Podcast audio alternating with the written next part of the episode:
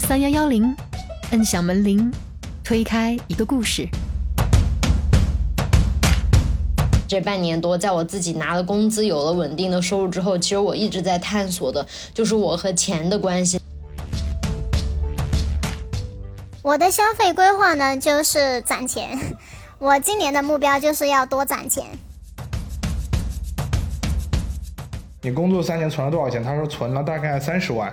可能都不到。我就有点吃惊，我说你赚这么多钱，怎么能只存这么点？他说都花掉了。当我在维持生活这个维度来看待工资时，我可以清醒地用我的认知去判定，我的工资实际上有一些过高。但从获得快乐的角度来看，目前的工资又远远不够覆盖我获取快乐所需要的支出。而产生这种情绪的重要原因之一，就是我目前还无法从我的工作中获得快乐。这大概是一个工作了三个月，工资只有一万一，给父母发了红包，还被老爸嫌弃退还的故事。我因为我们家属的大部分收入呢，我就让他自己开了一个账号，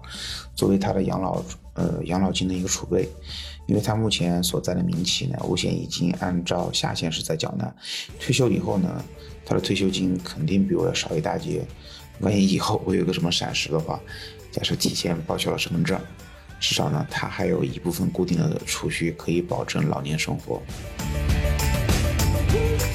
我记得留学前的践行宴上，我情绪非常激昂，心潮澎湃的举杯，扬言要学成归来，让父母和爷爷过上好日子。毕业之后，当我拿到第一个月的工资的时候。就有点傻眼了，因为到手不到三千。另外，我还有一个观点：如果把我们自己比作成一个公司，我们既有收入，对吧？但是如果我们对于支出控制不够合理的话，那么收入减支出等于利润，我们的利润就会很少。那么我们自己的可实际上的可支配现金也是非常的少的。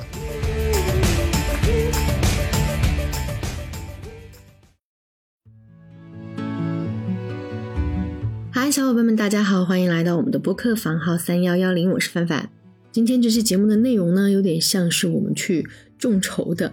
因为我说要过五一劳动节了嘛，那我们就来聊聊大家的劳动报酬。于是呢，我在听友群里就发起了一场关于我们劳动报酬的内容征集，内容形式不限，甚至呢，为了让大家可以广开思路，我在我们群里还发出了一个用于抛砖引玉的提纲，大概就是说。请大家发一段三分钟的录音给我。这三分钟呢，你可以聊聊你的劳动报酬，包括但不限于你的城市啦、入职时长啦、职务级别啦，或者你还没有入职，那你也可以聊聊你对别人收入的看法，或者聊聊跟他们收入有关的趣事。当然，还可以讲讲你对工资收入的一些观点，包括但不限于想要和同在体制内的对象一起买房子，那大概应该怎么样计划理财和攒钱呢？或者有一些人他们是可以做副业的编制，那他们有真的在做副业吗？等等等等。征集发出以后，我其实只收到了大概个位数的小伙伴给我交的投稿，但是呢，我还是很开心了，因为收集到的这些投稿几乎个个都超时，说好的三分钟好像在他们表达欲的面前呢，也就不是个事儿了。然后完了，我又去邀请了几个小伙伴一起凑齐了这期节目。至于说我为什么想聊劳动报酬呢？是因为聊了这么多期节目以后。从我们减进节目跟没减进节目的内容来看，按照地域和城市县级的不同，单位类别的不同，大家收入差距还是挺大的。比如十八线小城市和一二线城市之间本来就隔着房价、物价、教育成本；新进小职员和机关中层干部之间本来就隔着十年甚至二十年的资历；零零后和八零后之间本来也隔着对不同人生阶段的思考。所以从别人的故事里，或许我们会听到那些。我们自己在买菜、做饭，或者给孩子交学费，以及买房子办贷款的时候，会同频的故事，又或者呢，能听到一些些触动我们生活的感悟。我记得我刚上班两个月的时候，因为我们那里都是每个月十号发当月工资嘛，然后加上办理落编呢，是个可能略略漫长的过程。就插个嘴啊，真的是比辞职的流程可要慢多了。所以呢，最初的两个月我都没有拿到工资。我把自己的银行卡用的最后只剩八十块钱了，连一百块都凑不够，就是 ATM 机它都取不出钱来，但是又不敢跟父母说，于是呢，拿个银行卡，假装自己很镇定的样子，来到银行柜面，然后去跟人说啊，这个卡我要注销了，你帮我把钱取出来吧。然后这样呢，我才拿着八十块钱又挨了几天。这个类型的窘迫呢，好像很多年轻人其实也都经历过。但是呢，我在邀请我的两位朋友来参与本期节目录制的时候，他们两个人几乎前后脚的回我。嗯，聊工资吗？啊，不了吧，工资多敏感啊！其实我发现他们确实是有点会错意了，但是呢，同时我也想到，确实它就是一件很敏感的事儿，因为它可能会透露公司的隐私信息，也可能会因为工资折射出一些它对应的职务职级，甚至可能会体现出不同人群的消费阶级，以及就是我们在固化印象当中说到的那个阶级啊。当然，所以不展开聊是最好的。即便他们其实也是非常好奇别人对收入的这些看法，然后综上所述呢，我们今天就形成了这期节目，就是来聊一聊我们的劳动报酬，纪念一下我们的五一劳动节。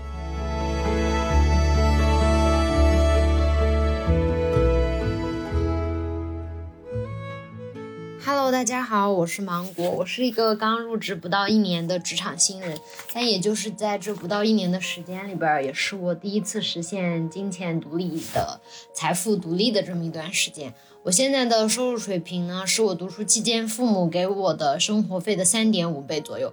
在我读书期间，有一个非常不好的习惯，就是我会在压力很大的时候有那种情绪性的购物行为。我会在淘宝上买很多很多很便宜，然后看起来花里胡哨的衣服，然后通过那种短暂的多巴胺的刺激来缓解我当下的焦虑。然后这个现象是从我念书七年时间里边都一直存在的。而这种无节制的这种现象，在我的家庭当中也并不罕见。有次我到我妈那儿去嘛，我一打开她的衣柜衣柜里面有半柜子全是一模一样、颜色差不多的牛仔裤，而且她也舍不得扔掉。我爸爸呢，他是有高血压和脂肪肝，所以他需要在饮食上面有所节制，需要忌口，但是他一直没有办法忌忌掉。重口的那些东西，他的理想早饭就是腊肉加面条加炒牛肉。我其实一直以来都非常不喜欢我们三个这样看似这种不自律、没有办法对自身的生活进行掌控的行为。我也尝试过改变我这样的购物行为，包括卸载淘宝啊，然后把钱直接转给我同学这样的方法，但是好像都没有成功。但是就在我上班了之后的这不到一年的时间里边，这样的无节制的情绪性购物行为居然慢慢慢慢。就消失了，因为我发现我的收入其实完全能够负担得起我的消费水平，我消费水平其实也不高，跟我读书的时候差不多。然后我自己也能够对自己的金钱有完全的支配和掌控的时候，我的注意力被从金钱的短缺上面转移了出去，而这给了我更多的安全感，也让我获得了更大的自由。而我的父母，他们可能还是一直受制于童年时期。的物质匮乏所带来的对金钱的不安全感，一直到现在都没有办法消弭。他们可能在四五十岁了之后，也在用力的用钱来满足他们小时候内心那个没有被满足的小孩的需求，从而占据了他们现在的认知带宽，可能妨碍了他们做出更多的、更理性的、有利于自己的健康的、更利于长期投资的这样的一些有利的选择。而当我意识到我每个月的花销其实只占我收入的三分之一之后，我开始思考剩下的三分之二我应该如何进行配置呢？这也是我最近开始学习投资理财的一个原因。虽然我觉得其实开始的有点晚，我觉得学这个东西吧，其实越早越好。但是专业投资的知识我也没有什么立场去讲，我专业的那些东内容都很多。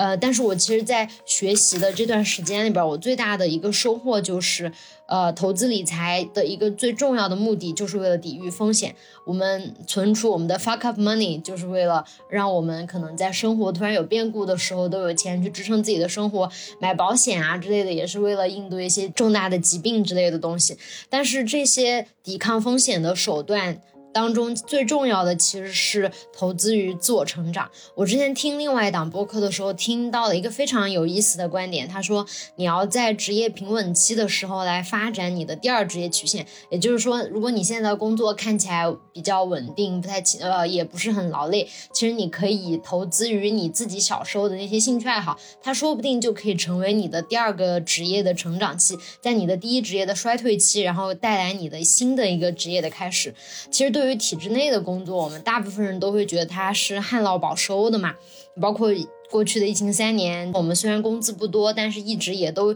有一份稳定的收入。呃，但是我一直坚信的一点是，很多的风险是我们所看不见的。啊，包括啊八十年代下岗潮，那个时候也是很多人始料未及的，而且也是发生在体制内的。哦，我说这个话不是为了。恐吓大家，也不是说对很多东西不看好，我只是说每个人其实都应该有自己的风险管理意识，而且这种看不见的风险其实是在我们大部分人的预测范围之外的。而我觉得应对这种看不见的风险最大的一个能力，就是你要提升自我的能力。比如你花钱培养你自己的另外的兴趣爱好，它有可能会之后成为你的另一个职业，或者说你拓展你的人脉、你的交际圈，他们可能在你困难的时候会伸出援手，或者你可以给自己。选择更多健康的食物，你可以去运动，让自己有一个更加健康的身体，把自己的身体当做一个你一生需要运用的朋友，然后这样来对待。嗯，但是其实最近我也发现，就是投资于自我成长这件事情，它其实也会很容易被包装成一种消费主义的话术，成为消费主义浪潮下的另外一个营销热点，就是包治百病这种比较老土的消费主义的东西，大家其实一眼都能看出来。但是我发现现在有一种新的。中产阶级的焦虑就是体验焦虑和知识型付费焦虑吧。就比如说，我在网上关注了很多那种健身公众号，它里边会推出很多付费课程，很多人就是买了等于学了，看了等于学了，它其实并没有真正的付诸实践。而且如果你算一下的话，其实你可能在这方面的花销也非常大。然后另外一种体验型消费就是说，比如呃呃，现在中产阶级消费的标配就是你要滑雪啊、露营啊、去健身房啊，其实这些。花费也很大，但其实很多人他也并没有能够说坚持下来，而这些也会成为一些新的消费热点，把你不自觉的，就是让你的钱投入到这些方面来。然后其实我自己也有这方面的一些困扰吧，就我其实也买了一些呃付费型的课程，然后家里也买了很多书，但是我都没有看完。我其实我也在想，这会不会跟我之前就是用在淘宝上购物这样的一些反复性的、重复性的行为来应对我的焦虑？它其实。根源是一样的，可能我现在的匮乏转变到了知识方面，我觉得我可能需要学的东西还很多很多，但是可能。你要弥补自己这方面的匮匮乏，或者说你要真正的想要学习东西的话，是需要耐心的。可能你到四十岁、五十岁的时候，才会真正的读透你现在所买的这些书，才可能真正体会到你现在徒步的那些风景的意义，可能又会有不一样的感受。嗯，就是我其实最大的感受吧，就这半年多，在我自己拿了工资、有了稳定的收入之后，其实我一直在探索的，就是我和钱的关系。但其实，在某种程度上，其实也在探索自。我的一个过程，可能这个过程是很漫长的。我现在还是在探索当中，但是我还是非常希望我自己有一天能够真正的把钱作为一种手段，而不是目的啊，然后能实现呃某种意义上的财富自由，能够主宰我自己的金钱，也能够主宰我自己的人生。然后这就是我想要分享的内容。谢谢大家。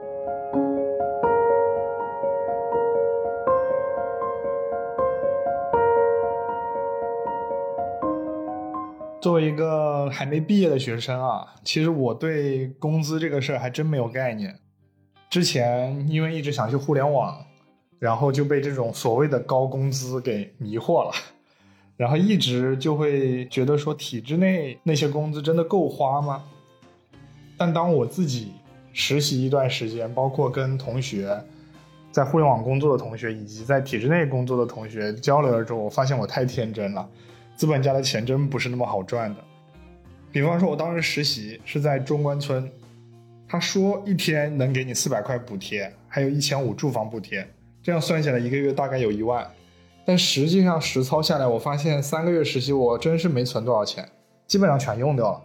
因为在那个核心地段租房，它房价是是很高的，四五千一个月一个主卧。随便一顿饭就要二三十块钱。你这样算下来，包括他的一千五的住房补贴，也是在你全勤的情况下，如果有节假日或者你请假，他就直接就打折扣了。那这个钱真的就一下就就存不下来多少。所以就让我想起我有一个广州的互联网的同学，我问他你工作三年存了多少钱？他说存了大概三十万，可能都不到。我就有点吃惊，我说你赚这么多钱，怎么能只存这么点？他说都花掉了。那同样的，我有公务员的同学，他们可能一年到手二十万不到，但是他们三年可能也能存这个数。我就发现他们单位里能够提供一直住的住房，单位食堂吃饭可能。五块钱以内，甚至不要钱，这两个巨大的日常开销一扣掉，加上各种公积金，就会发现说体制内他其实他的工资是更更没有水分的。然后另一个例子，因为我之前也有自己带过家教，然后家教这个时薪是很高的，我当时找了一个大概有四五百块钱一小时的，当时我就会在想。哎，一一个半天就可以赚一千块钱以上，那是那是好像对这个钱的概念就更更模糊了，所以那段时间消费也比较高。但过了一段时间之后，我就发现现实不是这样的，因为你这个家教不可能一直做，当你没有了这个收入来源之后，你整个消费水平一下子就降下来，就是不能停的那种，所以我就会发现说。不缩水的工资加上稳定的能够给你工资，这件事情是非常非常宝贵的。而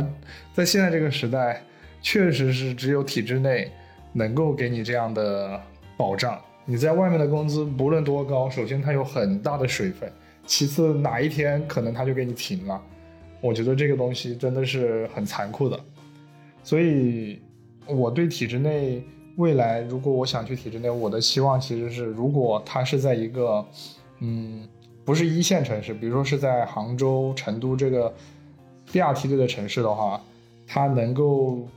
一年算下来有十五到二十万，然后能包吃包住，我觉得就已经很幸福了。对。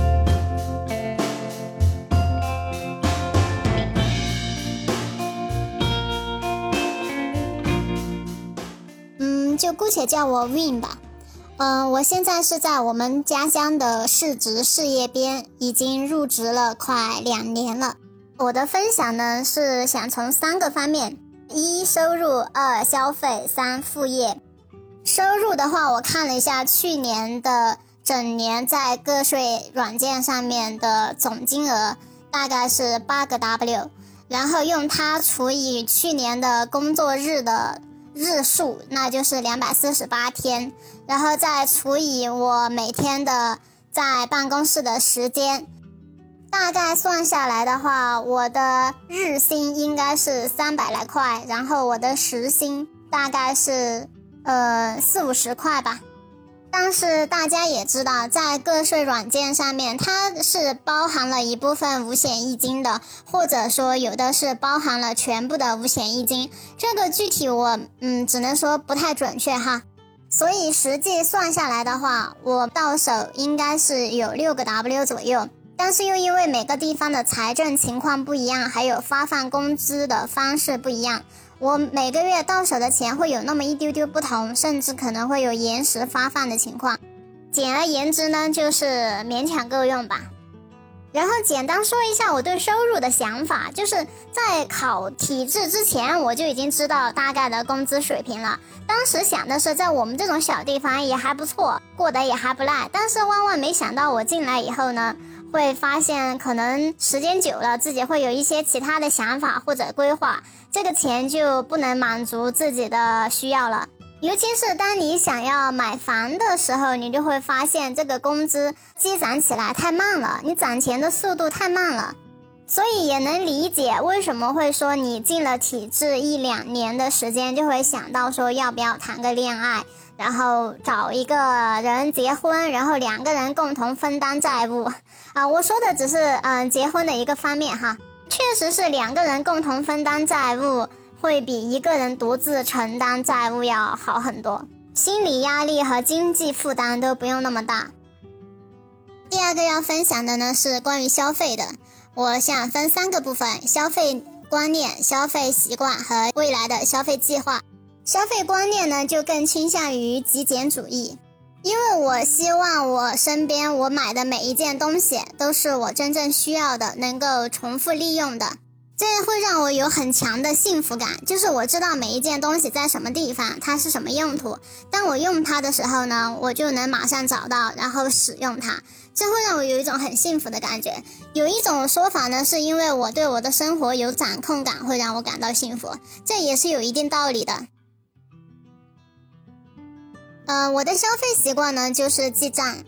我用记账软件已经用了好几年了。这就形成了一种规律，就是我每个月的开支，如果没有必须去医院，或者说要买什么大额的物品的话，我的消费基本都稳定在一个差不多的区间。这样的话就很有利于我去规划我的资金。每个月工资到手以后，我就会先转一部分钱去存着，然后剩下的钱用来作为当月的开支。我的消费规划呢，就是攒钱。我今年的目标就是要多攒钱。原本一开始是为了买房，但是最近我们这里我看了一下，没有比较适合我的房源，我就先搁浅一下吧。但是也不妨碍我攒钱呀，纯纯攒钱也会让人开心的。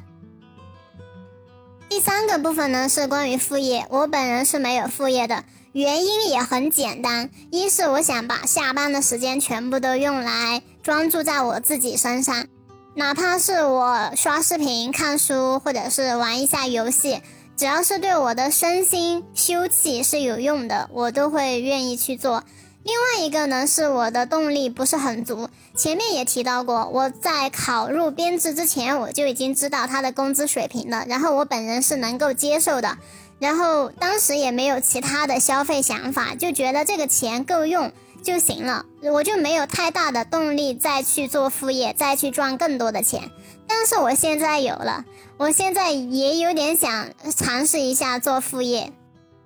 所以就引出了我后面的问题。我特别特别的想知道体制内的朋友们，他们都在做哪一些副业，然后他们在副业上面花了多少的时间，他们内心真正的想法和感受是什么样的。有没有一个动态变化的一个过程？我就非常希望他们能够分享一下，嗯，他们是怎么从零开始的。以上就是我简短的分享，嗯，谢谢大家。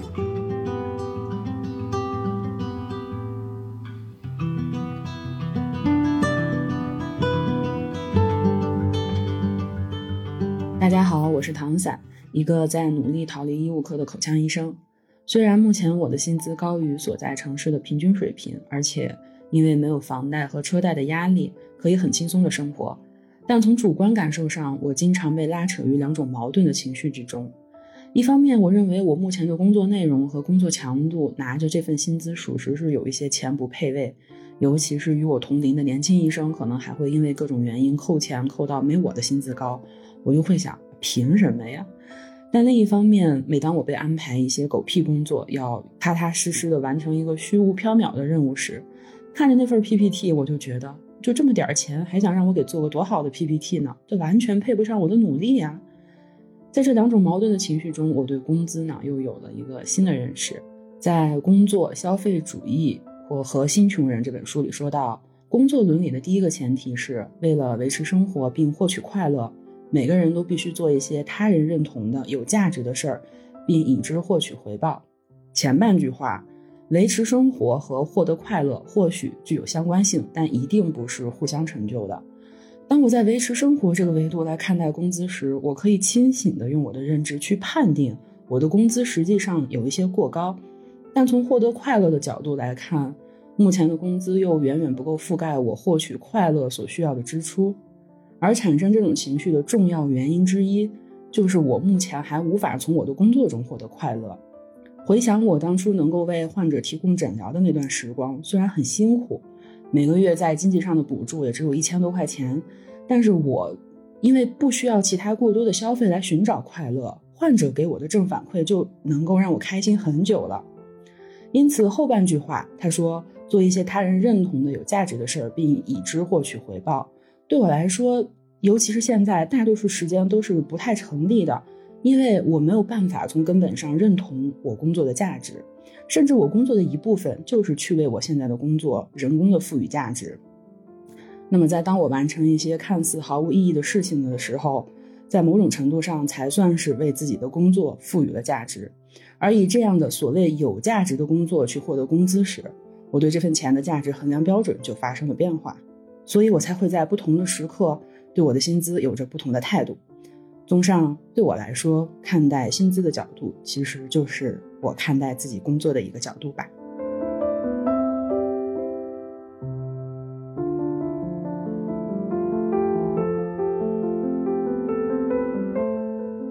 这大概是一个工作了三个月，工资只有一万一，给父母发了红包，还被老爸嫌弃退还的故事。嗯哈喽，大家好，我叫气球，是南部沿海省份的一名小公务员，已经入职二百四十二天了，离我退休还有九千九百二十天。那如果是六十五岁退休的话，那就还有一万五千三百九十九天。嗯，好吧，嗯，说回正题，呃，关于工资，其实我加起来也没有收过多少次，但对于毕业后的第一笔工资，我其实还是抱有很大的期待的，特别是这笔工资是在我们入职三个月之后才发的，我当时以为这会是一个很大的惊喜。嗯，已经想好了要给自己买 Apple Watch，要给弟弟买乐高，要给每一个家人都发一个大红包。我甚至连发红包的那句话都已经拟好了，是我在小红书上借鉴来的。呃，内容是：亲爱的叉叉先生或小姐，嗯，您参与的长期投资项目为您发放第一笔分红，恭喜你，眼光很好，巴拉巴拉巴拉之类的。想着这段话配上一个五千块的转账，一定很威风。结果确实是惊，只不过是惊吓，没有想到工作了三个月，只拿到了一万一，五千块的转账只能腰斩变成两千块了。我爸看到我的消息之后，发来了一条语音，说：“工作了这么久才这么点，你重新发一个少一点的吧。”然后就把我那两千块给我退还了。我真的没有想到，我竟然还被嫌弃了，这和我当初预想的情景完全不一样呀！最后我还是给我爸转了一千块，表表了我的孝意。虽然工资不多，但我还是给自己买了苹果手表，给爸爸妈妈和奶奶都发了红包，给我弟也买了乐高。只不过这都比当初的预算要缩水了不少。这就是我第一笔工资的故事。一个理想很丰满，现实却很骨感的故事。至于为什么发这么少，别问了，这太伤人了。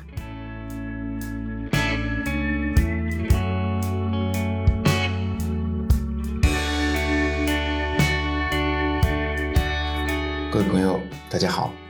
我来自四川，在成都和周边的一个城市之间交替工作。嗯，零六年呢，入职了某央企，呃，属于单位的中层管理人员，呃，目前呢是年薪，啊，薪酬大概是在二零二一年四川省平均年收入的几倍吧，至于几倍我也不方便透露。身边普通岗位的同事呢，年收入大概在八到十七万元之间不等。呃，入职以后的第一笔收入呢，是给父母和自己买东西，请他们吃了大餐。请朋友吃饭，基本是月光。但是零六到零九年，就是我结婚之前的这个年终奖呢，基本上会把一半包成红包呢给父母。嗯，在结婚前，存款不是太多，收入主要用于一些精神类的消费啦，比如说去小酒馆看演出，飞到外地去参加音乐节，买 CD 啊、音响制品啊，和朋友聚会啊之类的。嗯，我们这类型的企业呢。定岗定责定系数，呃，薪酬随着岗级走，所以对应的各类岗级的工资基本不会出现太大的起伏，最多就是在呃绩效工资和年终奖这部分呢，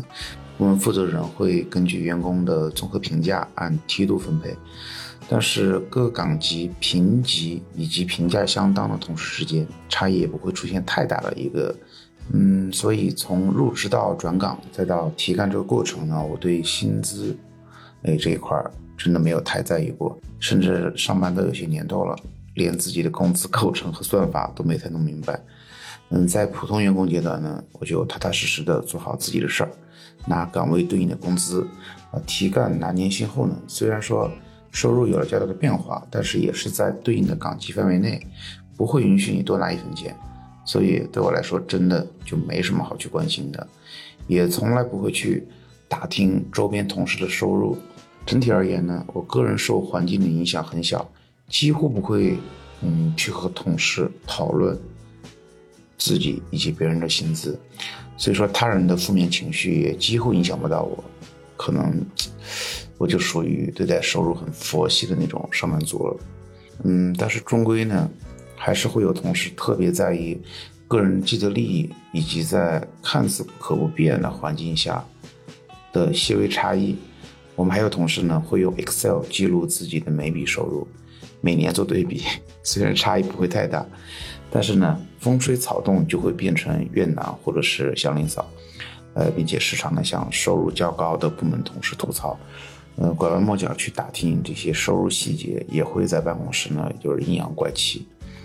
我记得啊，某年的年终饭，我们的某位男同事酒后呢跟领导抱怨，领导很生气了，丢了一句话：“你也就这点出息。”然后就走了。所以说呢，这么些年了，这位男同事呢仍处于这个我们部门的最基础的岗位上。嗯，我的家属呢和我一样，对这块也不是太在意，也不会太关注。都是我用我们的一个原则，就是做自己的分内事儿，拿单位给你的钱，更看重的可能还是在做事儿这一块，其他的就是付出后按现有的这个薪酬制度下的一些水到渠成。嗯，家属呢经历了外企、央企、民企的转变，对于这些呢他看的也比较淡。嗯，他目前从事的是产品研发。那这几年的成绩呢比较突出，所以说，所以说除了正常的薪酬外，老板每年也会给他私下发几次蛮大的红包。那么综合来看呢，我们两人对目前的收入还是比较满意。呃，因为本身我们也没有也没有更多的欲望，也不会去和身边的任何人做任何的比较。嗯，这一切也是我们两个人努力一些年以后啊，能达到的现阶段的一个较好的结果。我觉得这个可能也跟我们的消费观念有关系，因为我们是属于一个克制、理性的消费家庭，很少会为了面子和外人的评价去做一些无谓的消费。嗯，目前目前这个阶段呢，更多的消费还是在孩子的教育上。嗯，这一点可能也影响到了我们十岁的女儿，所以说买东西的时候呢，他会比价，考虑性价比和实际的需求。这个应该也是和他长期处在一个安稳和安全的家庭环境有关系吧。嗯，理财这部分呢，嗯，其实结婚之前真的没有太在意。我和家属呢都是在婚礼当晚数完红包以后，才开始计划理财的事儿。那个时候还更年轻，然后也进入过股市，买过基金，也经历过银行五点几到四点几。不同理财产品的高利率时期，甚呃甚至我们还参加过民间融资，虽然说投入不是太大，后面因为国家就是包括政府打压，就前面全面进行清理和整顿，所以直到今年还有小部分的钱没拿回来。但是呢，我们也比较幸运啊，这这家公司每年还是会不定期的给我们返钱，所以说基本上我估计再过明年吧，就快回本了。所以说，各位朋友在理财这件事上一定要小心谨慎，永远记住一句话：天上永远不会掉馅饼。嗯，在七八年前呢，我们也有一年的下海副业经验，那基本上呢半年回本，后面就开始盈利。满一年以后呢，正好这个房租也到期了，然后下海的这个酸甜苦辣呀，以及包括社会体验，我们觉得也足够了，所以说就没有再继续。呃，目前我们的理财方式也很单纯啊，呃，一方面是一些不动产或者叫固定资产的投入，主要是考虑到孩子未来，嗯，可能会有一些需求，所以说用我们两个人的工资收入和积蓄，在不同时期呢，用全款和公积金贷款给他在两地各买了一套房子，作为我们的固定资产的一个投入，呃，我们的我们的公积金呢就可以完全覆盖掉月贷，所以说对我们的生活没有任何的影响。呃，每月收入的一大部分，嗯，我们会参与到某银行的每月定存的业务，因为参加的时间比较早的，利率大概是在四点六到四点八，也就属于傻人有傻福的理财了。呃，剩余一部分呢，主要是用于日常的家庭开销啊。我因为我们家属的大部分收入呢，我就让他自己开了一个账号，作为他的养老呃养老金的一个储备。因为他目前所在的民企呢，五险一金按照下限是在缴纳，退休以后呢，他的退休金肯定比我要少一大截。万一以后我有个什么闪失的话，假设提前报销了身份证，至少呢，他还有一部分固定的储蓄可以保证老年生活。呃，我们两个真的很爱未雨绸缪，并且给家庭、给个人做不同层级的计划。呃，以上呢就是我工作快十七年的一些简单情况。因为由于长期处在国企呢，对外面的薪酬也不是特别了解，也没有办法和互联网啊、金融行业啊、地产行业啊等这类嗯行业去做一些无效的对标啊。我认识的就是一线城市和我们同行业或者同类型的央企或国企的普通员工呢，也因为岗级和薪酬制度的问题，收入也不会太过于激进。嗯，在我的有限认知范围内，我还是建议才上班，嗯，或者处在传统行业及体制内的大多数普通的年轻朋友，不要太在意当下的既得利益，稳扎稳打的学会做事儿，学会做人，多客观的评价一下自己。嗯，你现在不论以任何方式迈出的哪一步，都决定了你未来将走向什么样的路。其他的呢，就交给时间和机会，甚至命运吧。最后，祝大家五一快乐！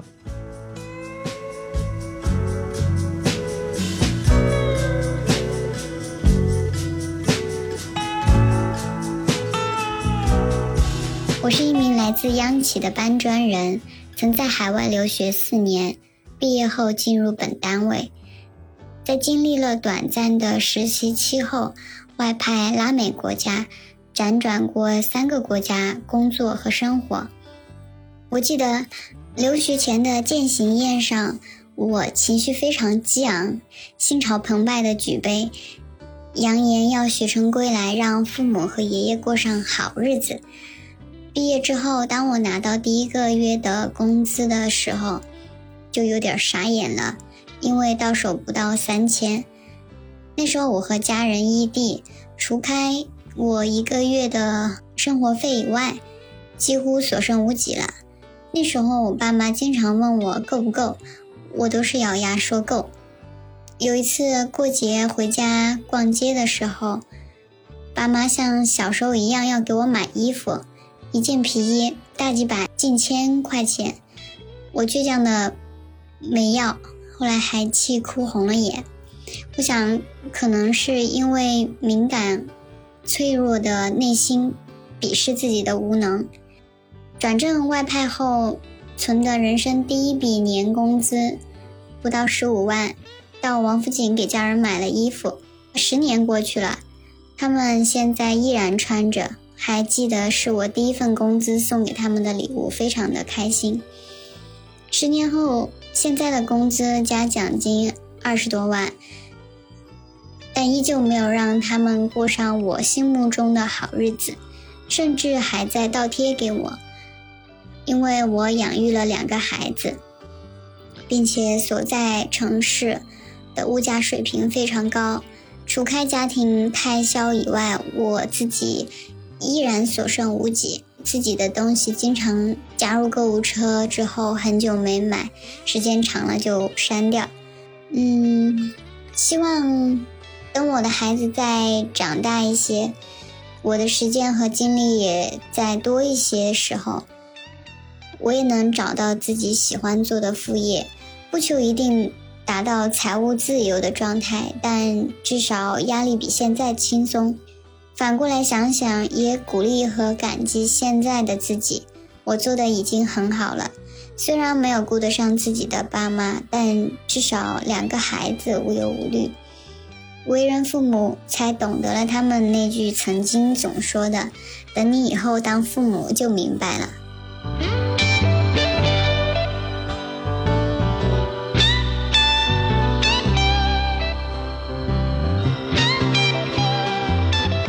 们用自己的劳动力换取了工资和收入。嗯，我的观点呢，可能和大家的不太一样。我个人认为，如果仅靠工资，嗯，在未来的生活中可能会很难的去承担，嗯，对于美好生活的一些向往。所以呢，嗯，我自己，嗯，除了做工资，嗯，也会在八小时之外去努力的去学习，让知识变现，参与了投资，而且确实获得了我个人认为在工作之前，也就是学生时代还不小的一笔收入。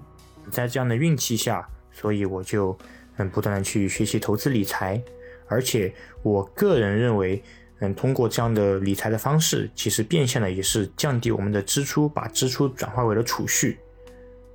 另外，我还有一个观点，如果把我们自己比作成一个公司，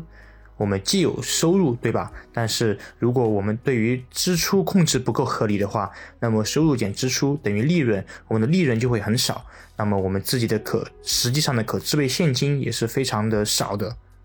嗯，但是也得把握好一个平衡。如果说我们过度的节约，而去牺牲了我们对于当下的一些感受的话，那么其实我觉得也是得不偿失。我们去更好的去储蓄，其实也是为了我们未来的生活更好，是吧？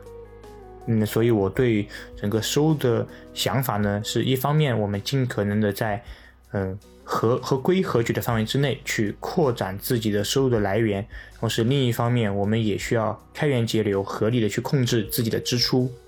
那么再把嗯主题收回来，嗯，我觉得在体制内的工资，基本和你这个地方的嗯财政收入，嗯财政是否紧张，经济发展状况，其实还是多多少少有一些联系，而且体制。作为一种职业选择，它往往不可逆。我觉得，嗯，如果选择了这一份工作，那么如果说这个地方，嗯，短期可能因为某些，嗯，刺激一些经济的一些扶持，嗯，可能会让我们的一些补贴收入很高。但是，嗯，我个人觉得，这样对于长期的一个，嗯，视角来看呢，如果这个地方没有发展起来，那么，嗯，财政是否能够承承担承受，嗯，当前的。一个工资的收入，这也是我个人认为非常值得思考的地方。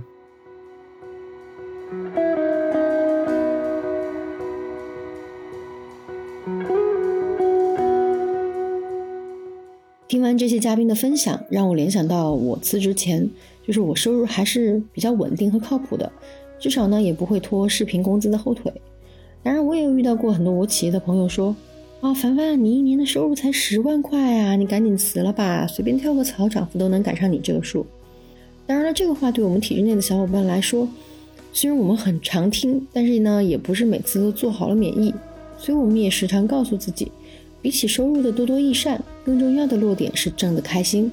所以呢，现在的我正在一个完全没有收入的时段，依旧辛劳的过着五一劳动节，可能呢，也是有一点点为了挣得开心这个目的吧。好了，今天的节目呢就到这儿。想加入我们听友群的小伙伴呢，欢迎给我们发邮件，我们的邮箱号在节目详情的最下面一栏。然后今天这期节目的评论区里呢，大家也可以留言说说看自己对收入的看法、期望或者好玩的事儿。也再次感谢我们今天参与录制的所有嘉宾，祝大家五一快乐，大家拜拜。